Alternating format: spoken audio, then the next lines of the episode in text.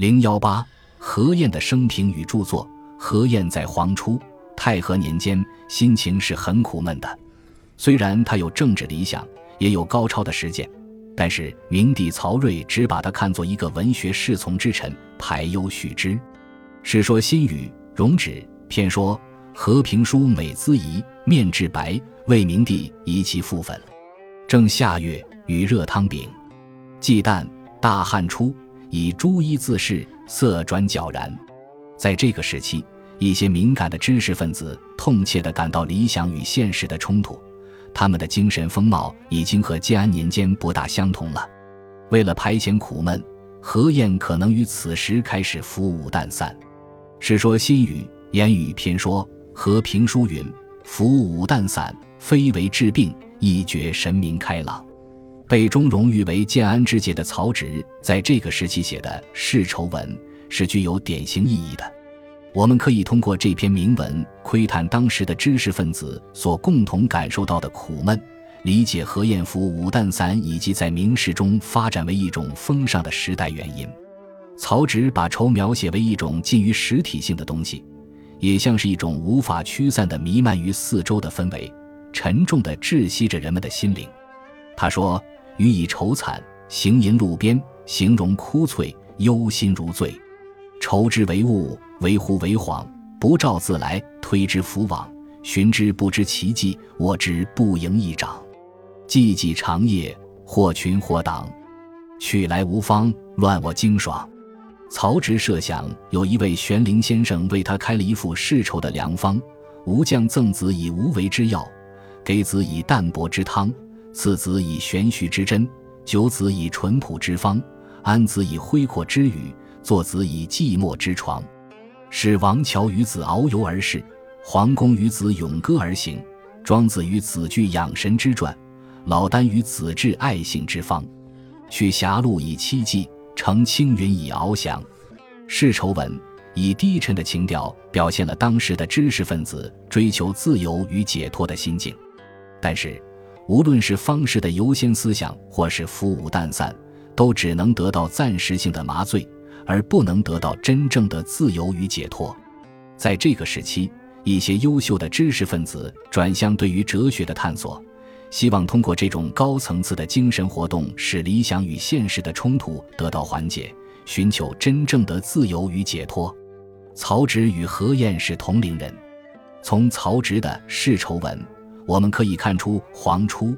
太和年间的时代，苦闷已迫使建安文学的精神发生了很大的转变。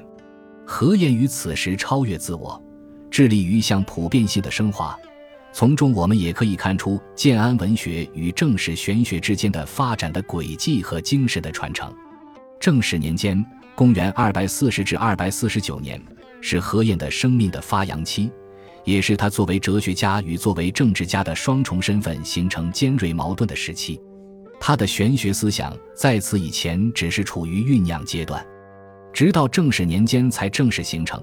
他的一些重要论著都是在此期间写成的。他利用自己的声望，积极促进思想领域里的变革，讲业后进，鼓励创新，成为正史玄风的主要倡导者和实际的领袖人物。这就是说。何晏由一个二三流的普通文人蜕变为一个开创了一代玄风的哲学大师，是在正史的十年间实现的，因而他作为一个哲学家是完全成功的。但是，他作为一个政治家却是彻底失败了。也许是他耽于玄想，不懂实际；也许是他性格软弱，贻误时机；也许是他依附于庸碌无能的曹爽，无法施展自己的才智。总之，他不是老谋深算的司马懿的对手。在正史十年的高平陵政变中惨遭诛杀。关于他在此期间的政治活动，《三国志·魏书·曹爽传》集注说：南阳何晏、邓阳、李胜、沛国丁密、东平毕轨鲜有声名，进去于时，明帝以其浮华，皆易处之。吉爽秉政，乃复进序，认为复心。初，爽以宣王年德并高，恒复视之，不敢专行。吉晏等禁用，咸共推戴，说爽以权重不以委之于人，乃以晏、杨密为尚书，晏典选举，鬼司隶校尉，省河南尹，诸事悉复由宣王。宣王遂称吉必爽。燕等专政，共分割洛阳。野王典农部桑田数百顷，即坏汤木得以为产业。城市窃取官物，因缘求豫州郡，有司望风，莫敢无止。燕等与廷尉卢玉素有不平，因欲立微过，深闻治狱法，使主者先收谕印绶，然后奏闻。其作威如此。燕治政始出，屈合于曹爽，亦以才能。故爽用为散骑侍郎、迁侍中尚书。燕前以上主，得赐爵为列侯。又其母在内，燕性自喜，动静粉白不去手，行不孤影。燕为尚书，主选举，其素与之有旧者，多被拔擢。正始年间是魏晋禅代的前奏，司马懿发动的高平陵政变是一个重要的转折点。何晏在此期间的政治活动就应作何评价？涉及到一系列特殊事件的专门性的研究，不能简单的以上述的记载作为判断的依据。何晏参加曹爽集团，与司马氏集团展开了一场激烈的权力争夺，这是没有疑问的。问题是，这场权力争夺有没有政治原则上的根本分歧？如果存在着分歧，那么究竟哪一个集团更符合历史的需要？明帝曹睿临死时，听从刘放、孙资的谗言。罢免燕王与大将军之职，命曹爽与司马懿共同辅助八岁的幼主齐王方。从此，他们二人开始了权力争夺。曹爽启用被明帝易处多年的何晏等人，可能有改弦更张的意图，在政治上重新有所作为。至于是否采纳何晏在《景福殿赋》中所陈述的政见，史未俱载，已无可稽考了。夏侯玄是何晏的好友，曹爽的姑子。属于曹爽集团的重要人物。当时司马懿曾问以时事，夏侯玄提了三条建议：一条是审官责人，做到人心定而事理的，敬风俗而审官材；一条是除众官，做到是简业修，上下相安；再一条是改服制，以兴朴素之教，消靡耻之心。夏侯玄也是一位玄学家，他的这些意见与何晏大致是相同的。司马懿读了以后。回信说：“审官责人，除众官，改服制，皆大善。李相履本行，朝廷考试，大致如所示。而中间一项承袭，足不能改。秦时无刺史，但有郡守常理。汉家虽有刺史，封六条而已，故刺史称传车。其立言从事，居无常制，力不成臣。其后转更为官司耳。西贾亦易患服制。”汉文虽身服一提，犹不能使上下如意。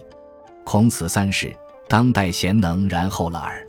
这就是说，司马懿拒绝了这三条建议，站在保守的立场，反对改革。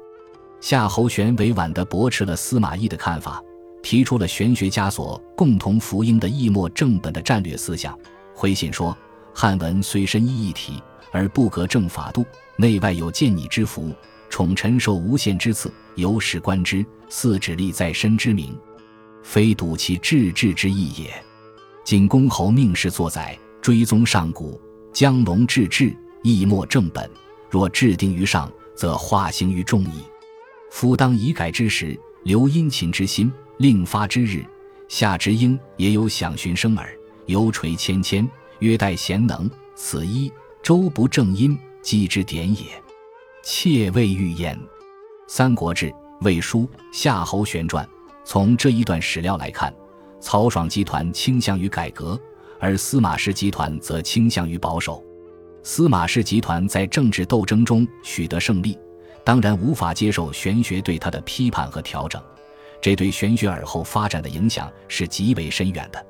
何晏在曹爽集团中任吏部尚书，分工主管选举。史籍说他在任期内党同伐异，挟怨报复，除了借故罢免了卢玉的官职以外，还罢免了夫古。《三国志·魏书·复古传》说：正史初，除尚书郎，迁黄门侍郎。时曹爽秉政，何晏为吏部尚书。古谓爽帝昔曰：“和平书外敬而内先巧，好吏不念物本，吾恐必先祸子兄弟，人人将远。”而朝政废矣。晏等遂与古不平，因威势以免古官。但是，也有人认为何晏主管选举是秉公行事的。复古的亲侄傅玄之子傅贤评论说：“正史中任何晏以选举，内外之众职各得其才，灿然之美于斯可观。”《晋书·傅玄传》。生活于明清之际的王夫之，对发生于曹魏正始年间的这个历史事件，做出了与晋人完全不相同的解释。也许是由于时间的距离，排除了观察者的主观干扰，使得王夫之的解释更接近于历史的真相。他说：“史称何晏衣食用事，附会者生进，为武者罢退，复古积燕外境内造，皆司马氏之徒，党邪丑正，加之不令之名耳。”燕之逐一己而数远也，所以解散司门之党，而后执人才于曹氏也。卢玉复古怀宠禄，属于子孙，岂可引为社稷臣者乎？皆令曹爽不用燕言，复视司马懿，而为言莫为。爽可不死，且为代莽之留心。若待其篡谋之己成，而后与利益刘毅、司马修之之所以或死或亡，而不亦晚乎？爽之不足于有为也，为主睿之不知人而轻托之也，乃业以宗臣受故命矣。晏于避轨，邓阳、李胜不与爽为徒，而将谁与哉？当时时，同姓猜书而无权，一二直量之臣如高唐龙、辛毗者，又皆丧亡。曹氏一线之存亡，仅以何晏，而犹责之以甚。亦将则刘越时之不早复刘渊，闻宋睿之不及降蒙古乎？呜呼！昔明节者谓之浮华，怀远虑者谓之纤巧。《三国志》成于近代，故司马氏之书也。后人因之演绎孤忠，而以耻辱容身，望封依附之逆党为良土。公论梅，人心古矣。读通鉴论卷十。本集播放完毕，感谢您的收听，喜欢请订阅加关注，主页有更多精彩内容。